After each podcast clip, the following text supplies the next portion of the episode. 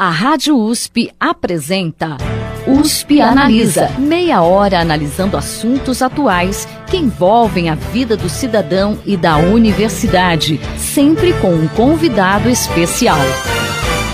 USP Analisa.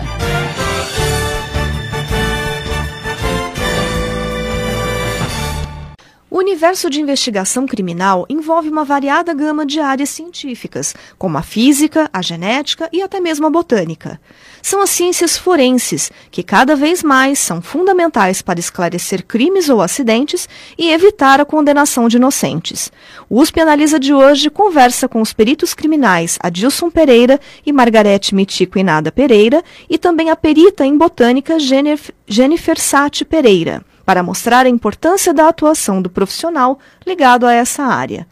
Boa tarde a todos. Boa tarde. Boa sejam, tarde. Sejam bem-vindos ao USP Analisa. Obrigado. É, eu gostaria de começar é, com uma pergunta é, explicando um pouquinho o que são as ciências, é, a, um pouquinho sobre o que são as ciências forenses. Então, a gente sabe que o trabalho né, das ciências forenses geralmente aparece em casos de grande repercussão nacional, como a morte da advogada Mércia Nakashima em 2010 e também da menina Isabela Nardoni em 2008. Basicamente, que áreas do conhecimento elas envolvem e de que forma elas atuam na solução dos crimes? Bom, uh, ciências forenses, né? Quando a gente fala ciência, é algo bem abrangente. Então, eu posso dizer que qualquer área do conhecimento humano pode ser usada pela perícia criminal, né? Ou seja, ciências forenses, para se chegar à elucidação de um crime, né? Para se estabelecer a dinâmica que aconteceu lá e identificar os personagens que atuaram. Então, qualquer área do conhecimento humano. Só um exemplo, até mesmo astronomia forense. De que forma ela atuaria, por exemplo? Olha, uh, muita gente, né, os nossos ouvintes vão lembrar disso, quando estão dirigindo um carro e de repente fazem uma curva ou uh, numa, numa elevação de pista, o sol bate na cara. Uh, ofuscando a visão da frente, de repente pode ocorrer um acidente.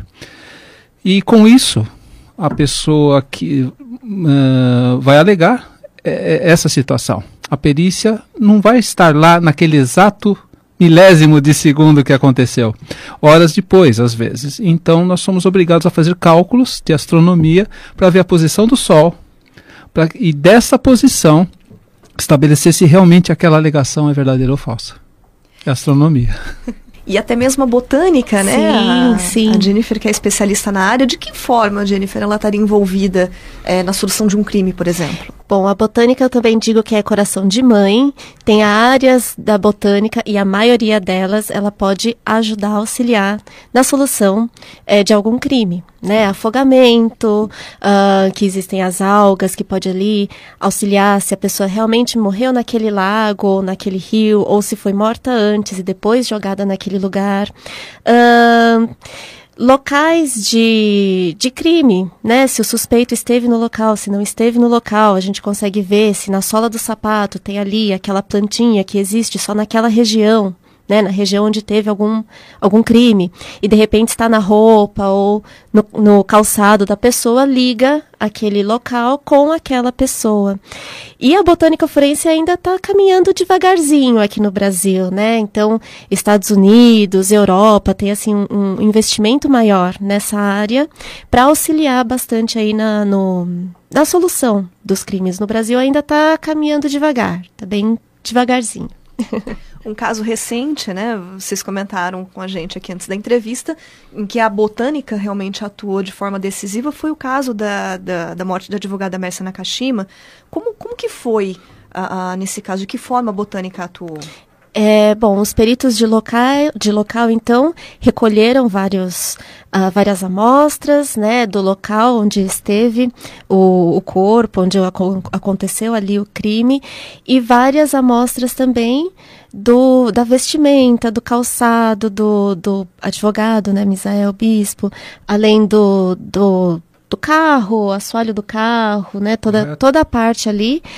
E a gente recebeu, então, inúmeras lâminas com inúmeras, inúmeros materiais para ser reconhecido se aquilo poderia ser material vegetal ou não, uma vez reconhecido, se esse material pertencia àquela região onde aconteceu a morte da, da advogada Mércia, se coincidia com aquele material que a gente recebeu.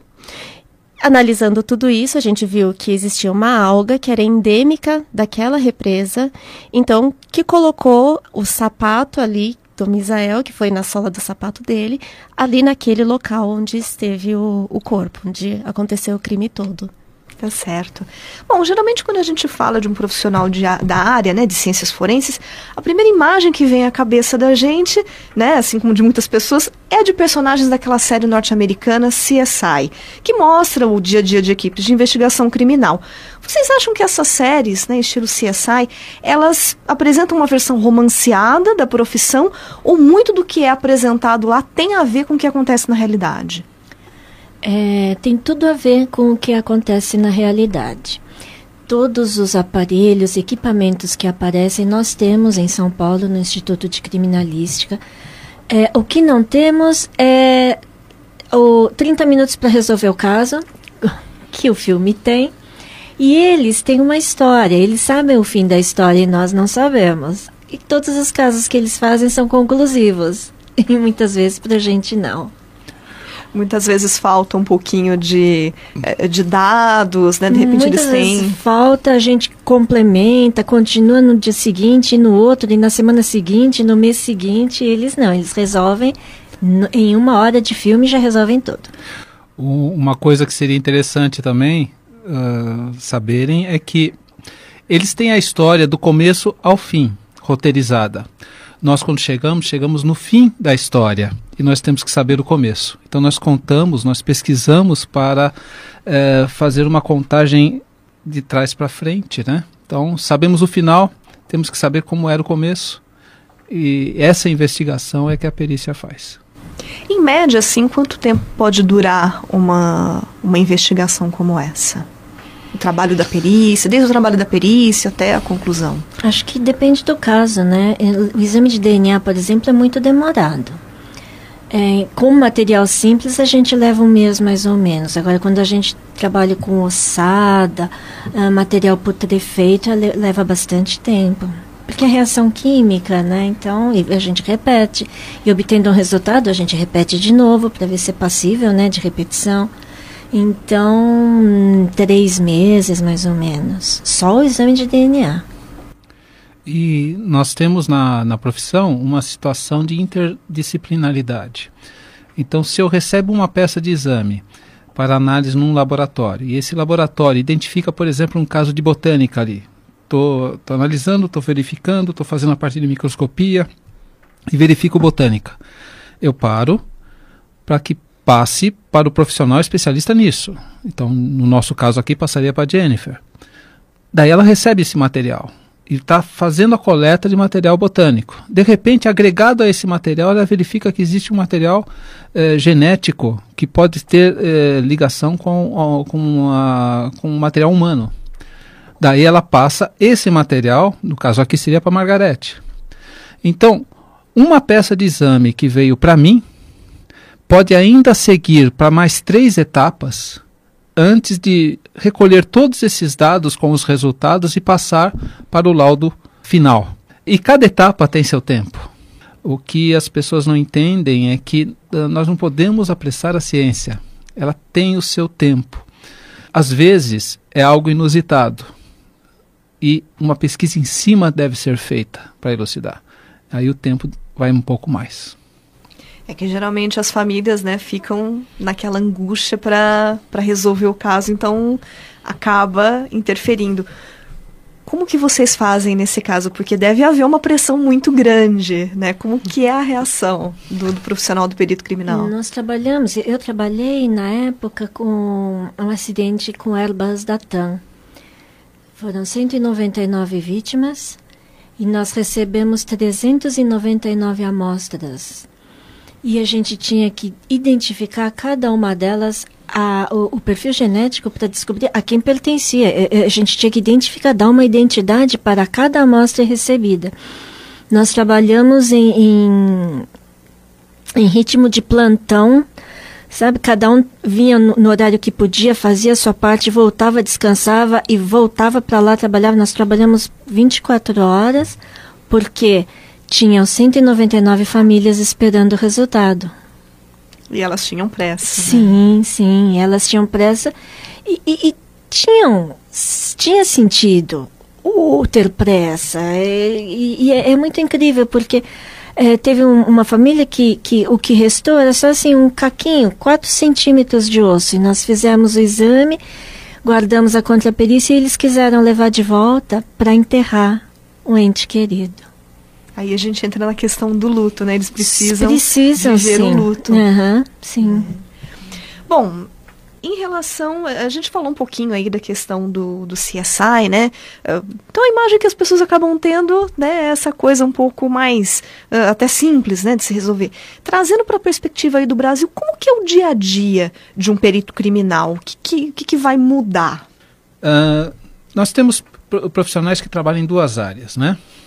Aquele que vai atender o local de crime, sai para o campo para fazer essa, essa análise e trazer os dados, e aquele que está atuando internamente num laboratório.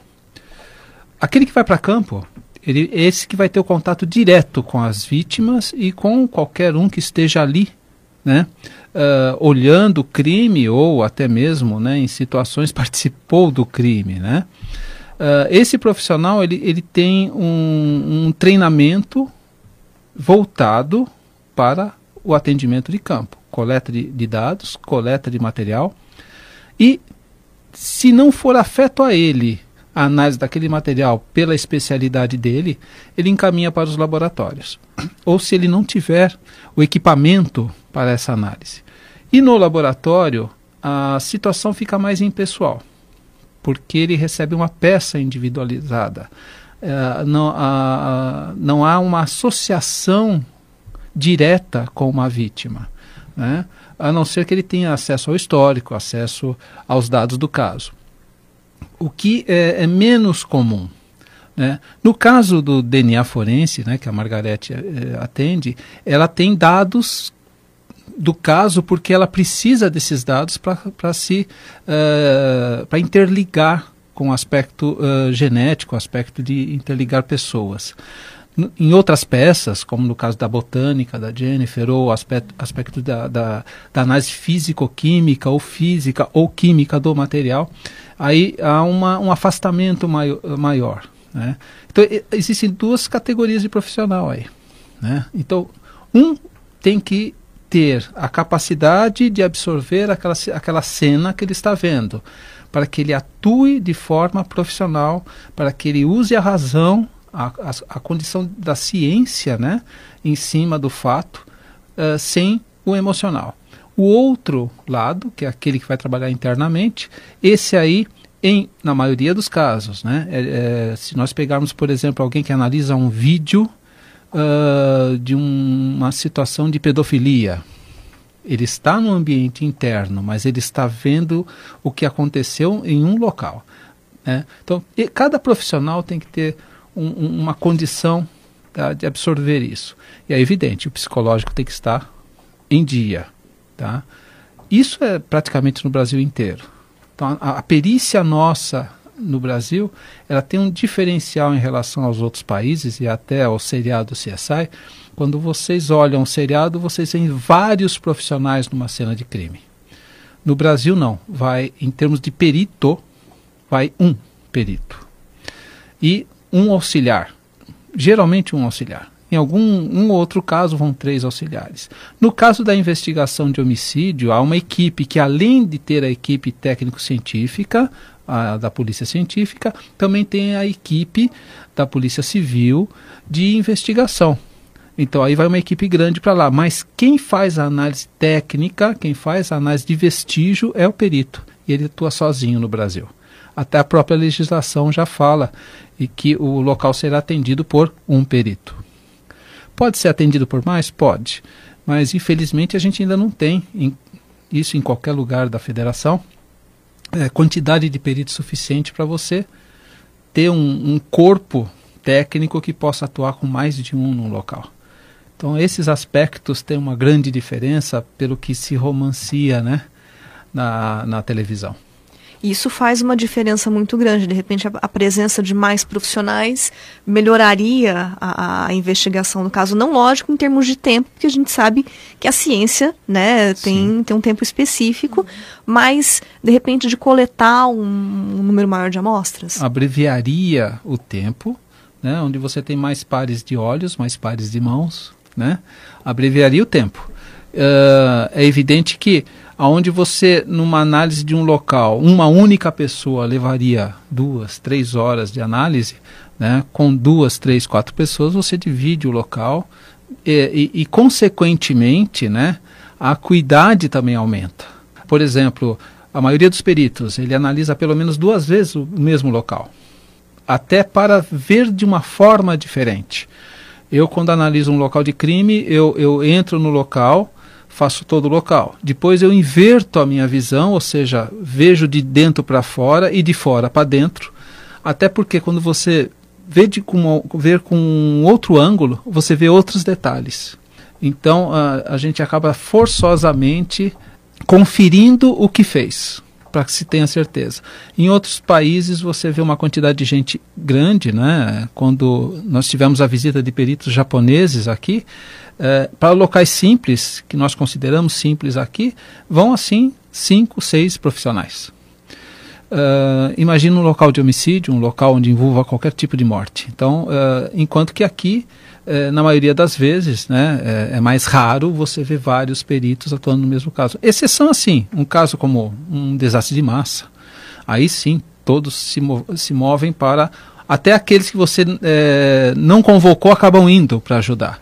Mas em outras situações, geralmente é um perito só de repente faltaria mais investimento na área de perícia, ou mesmo até, como você citou a questão né, de que a legislação diz que vai um perito, é, faltaria um pouco de conhecimento de quem faz as leis também, da importância da, da, da perícia? Eu estive em várias áreas né, da, da, da perícia criminal. Eu creio que sim. Por que, que eu falo creio que sim? Investim nós mexemos com ciência, mexemos com tecnologia, e quando você fala em ciência e tecnologia, você está falando em evolução contínua. Uh, uh, nesse exato instante, se eu falasse para você, temos o equipamento de última geração em tal lugar, eu posso estar mentindo, porque de repente hoje está sendo lançado um melhor. Então nós temos que estar sempre à vanguarda da tecnologia. Temos que estar sempre atualizados em relação a qualquer situação dentro da ciência. Porque nós não sabemos que como eu falei, nós pegamos qualquer área do conhecimento. Então nós não sabemos o que vamos usar amanhã num novo tipo de crime. Né? Cybercrimes, por exemplo, há 10 anos atrás, não se pensava nisso. Né? Uh, então, o que nós estamos uh, falando é o seguinte: o investimento tem que ser constante. Não só o investimento da compra, mas o investimento da atualização e o investimento da conservação do que se tem. E é claro, quando você fala atualização, você está falando em pessoas. E quando você está falando em pessoas, também mexe na quantidade. Onde você tem pouca quantidade, você uh, pode acontecer um problema de qualidade. Porque você tem uma sobrecarga. É onde existe sobrecarga, pode haver um problema de qualidade. Ah, em relação à formação do profissional dessa área, como que é? Quem tem interesse em trabalhar como perito criminal, qual a formação que deve ter? Existem cursos específicos, lógico, além das ciências básicas, né? Já que a gente trabalha com biologia, com química, com física, enfim, até astronomia, né? Existe algum, alguma outra formação específica, uma pós-graduação? Como que é essa, essa parte de formação acadêmica? É, o perito criminal, ele é concursado. É concurso público, é, o concurso é estadual, existe também o perito federal, né? Que é, é o concurso da que você trabalha por, pelo Brasil todo. Hum, as áreas exatas, biológicas, quase todas as áreas entram, são interessantes para o concurso. Uh, a, a, área de humanas, alguma coisa mais difícil, né? Letras, assim, já, já fica mais difícil. Mas psicólogos também são, prestam concurso, entram bastante. É, eu acho que o único problema é a carga horária. É, o curso precisa ter nível universitário uhum. e reconhecido pelo MEC, né? Sim. Uh, então, uh, sendo uh, tendo essas duas condições, né, geralmente uh, está qualificado. O problema é o seguinte, né, para todas as instituições, em qualquer lugar do mundo, seja na iniciativa pública ou privada, você uh, re requer profissionais eh, de diversas áreas, só que tem áreas que às vezes está sobrecarregada. Então, de repente, num concurso público, essa área sobrecarregada não vai ser contemplada, porque já tem muita gente. Não é? Então, é, tirando esse diferencial, que às vezes no edital de concurso aparece, né? Olha, nós que, queremos tais áreas, porque essas áreas estão uh, carentes. Né? Uh, mas não uh, normalmente da área de exatas da área de biológicas não há restrições, principalmente aqueles que têm, têm feito alguma especialização. Cursos de pós-graduação são importantes, sim, são importantes porque além de pontuar no concurso, também já traz a pessoa para, para a área de pesquisa, para a área de. E, e perícia criminal é pesquisa, é você pesquisar no local. Né? Aliás, de uma forma muito mais difícil, porque num, num laboratório comum de pesquisa, você pega um material se, se, não deu certo, você refaz o exame, refaz o exame, refaz o exame, quantas vezes você precisar para ter um N né, é, suficiente para fazer a pesquisa no local de crime você só tem um local de crime. Não, não tem vários, não dá para repetir o local para se analisar novamente. Então esse é um, um, grande problema. Então a pessoa tem que estar habituada a, a, a se atualizar, tem que estar habituada a pesquisar, tem que estar a, habituada a ver detalhes. Então uma pós-graduação é importante. Hoje em dia tem várias uh, instituições, né, uh, que começam a ensinar ciências forenses para que a pessoa tenha esse contato antes. É? Uh, damos aulas em, instituição assim, né, os três aqui. Mas uh, isso é importante também, porque a pessoa já tem uma ideia de, do que vai enfrentar. Né? E isso é, é, bom, porque muita gente fantasia o que seria. E, e você mostrando a, o real como é, isso traz a pessoa na terra de novo, e daí ela tem, tem o foco novamente restabelecido. Vocês comentaram em relação, por exemplo, a grandes, é, é, grandes tragédias, grandes desastres ou crimes que chocam um pouco a opinião pública. É, como fica a parte psicológica do profissional né, nesses casos, ou até em casos que de repente tem alguma associação pessoal? É, existe algum tipo de acompanhamento psicológico? Existe algum tipo de cuidado nesse sentido com o profissional que trabalha na área forense? Uh, a gente procura não levar serviço para casa. o cadáver, por exemplo. Terminar de estudar em casa, não. Uh, o que é do serviço é do serviço. A gente conversa sobre serviço no serviço. Não leva para casa na, na mesa de jantar, não faz nenhum comentário, nada. Da mesma forma como a gente não pode levar os problemas de casa do serviço. Eu não posso ficar fazendo uma perícia pensando se está tudo bem na escola, se fiz a comida, se não tem, não tem nada a ver. É, sabendo separar as coisas, dá certo. Você tem que estar tá ao que está fazendo lá para não prejudicar outras pessoas. Então você é, você se fixa naquilo que está fazendo. E, e, e, pelo menos assim eu as pessoas que eu conheço que trabalharam comigo não, não tiveram nenhum problema psicológico ou precisaram de um acompanhamento. Ler o histórico do caso é sempre triste, mas você não pode ficar pensando, nossa, coitada, e foi estuprada, e ninguém socorreu, e ficou sozinha, e era o pai, não podia falar com a mãe, quando falou com a mãe, a mãe ficou do lado do pai, porque ela já tinha mais um monte de filhos, ele era o único que trabalhava, ela ficou sem ninguém, até que morreu. Então, se você para para pensar, você não consegue trabalhar direito o, é evidente, né? Uh, eu também não, já atuei várias vezes em vários casos e, e a gente procura se isolar justamente para que a parte da razão impere, né? Mas existem algumas regras, né? Se de repente você uh, foi atender um caso e, está em, e esse caso envolve alguém que você conhece, envolve um parente, alguma coisa, a recomendação, aliás, até uma obrigação, é se retirar do caso né, para que a parte sentimental não influencie no caso. Uh, existe, é claro, pelo menos no Instituto de Criminalística de São Paulo, tem profissionais lá da área de psicologia para auxiliar colegas que venham a enfrentar algum problema, o excesso de exposição, tal. pode acontecer isso. E, e sim, há algum uh, amparo nesse sentido. Uh, a maioria que está vocacionada, né, acaba não se afetando tanto. Ele acaba é, se dirigindo para essa área vocacionada e ele acaba é, atuando lá de forma mais tranquila, né? Mas é evidente, cada pessoa tem o seu grau, né? E dependendo do, desse grau de exposição, ele pode sofrer ou não. Né? Uh, aqui você tem três profissionais que não, não tiveram ainda problemas nesse sentido, né? Uh, mas que uh, a gente conhece alguns colegas que tiveram, uh, pessoas que atenderam a vida inteira a crimes de homicídios e, e, crimes envolvendo situações drásticas e que no final, por um cansaço psicológico ou por, por estarem afetados, tiveram que fazer algum tratamento. Mas não é uma, uma, uma estatística grande, porque geralmente quem não está vocacionado acaba saindo da profissão. Inclusive, quando eu era pequena, as histórias em casa sempre geravam em torno de alguma coisa que eles atenderam e era algo bastante interessante de ficar ouvindo, né?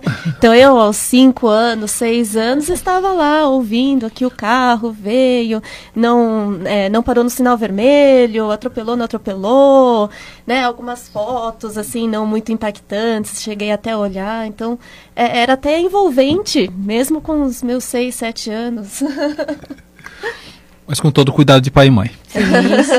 Uhum, dá a mão para atravessar a rua, é, não, não mexe no fogão, é, fecha Eu tenho casa, que ligar né? até hoje, onde eu tô, com quem que eu tô, que horas que volto. Horas ah, então só para os nossos ouvintes entenderem, nós temos uma família que hoje Exato, totalmente envolvida com ciências forenses. Exatamente. Que bacana. Só para gente encerrar, então, que nosso tempo também já está, infelizmente, chegando ao final.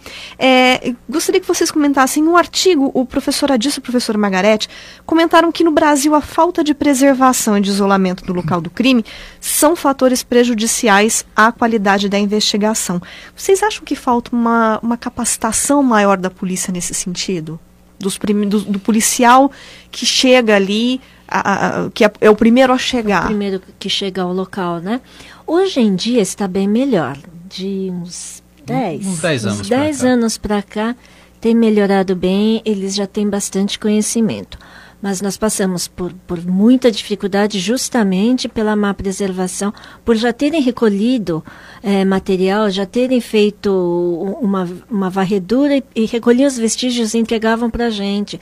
Olha, esse projeto estava em tal lugar, esse daqui foi encontrado aqui, olha, esse aqui eu acho que não tem a ver com o caso. E, e aí para a gente não, não tem sentido nenhum, atrapalha demais a perícia de cursos, né? É, o que, o que tem uh, surgido, né, e como recomendação, né, da Secretaria Nacional de Segurança Pública, é que todos os policiais tenham conhecimento dessa área nossa, para que minimize esse fator, né? E, outro, e outra situação também é, novamente, atualização profissional. As coisas evoluem, né? Os crimes evoluem, a sensibilidade dos equipamentos evolui. Então, os policiais têm que se evoluir também nesse aspecto e têm que se atualizar sempre. Senão, o nosso problema de preservação e isolamento de local de crime no Brasil como um todo, tá? ele não vai melhorar. Ele precisa atuação firme e o conhecimento, porque nós trabalhamos com microvestígios e se não preservar e não isolar, eles vão ficar prejudicados. Tá certo, então. Bom, infelizmente nosso programa chegou ao final. Gostaria de agradecer os peritos criminais Adilson Pereira e Margarete Mitico Inada Pereira e também a perita em botânica, Jennifer Sati Pereira, pela presença aqui no nosso programa. Muito obrigada. Gente muito obrigada. Nós que agradecemos. Muito obrigado. Muito obrigada. O USP Analisa de hoje fica por aqui. A todos uma boa tarde. Voltamos na próxima semana. Você ouviu USP Analisa um programa da Rádio USP Ribeirão em parceria com o IEA, Instituto de Estudos Avançados, Polo Ribeirão Preto. Produção do Serviço de Comunicação Social da USP e do IEA. Coordenação Rosimeire Talamone. Apresentação, Thaís Cardoso.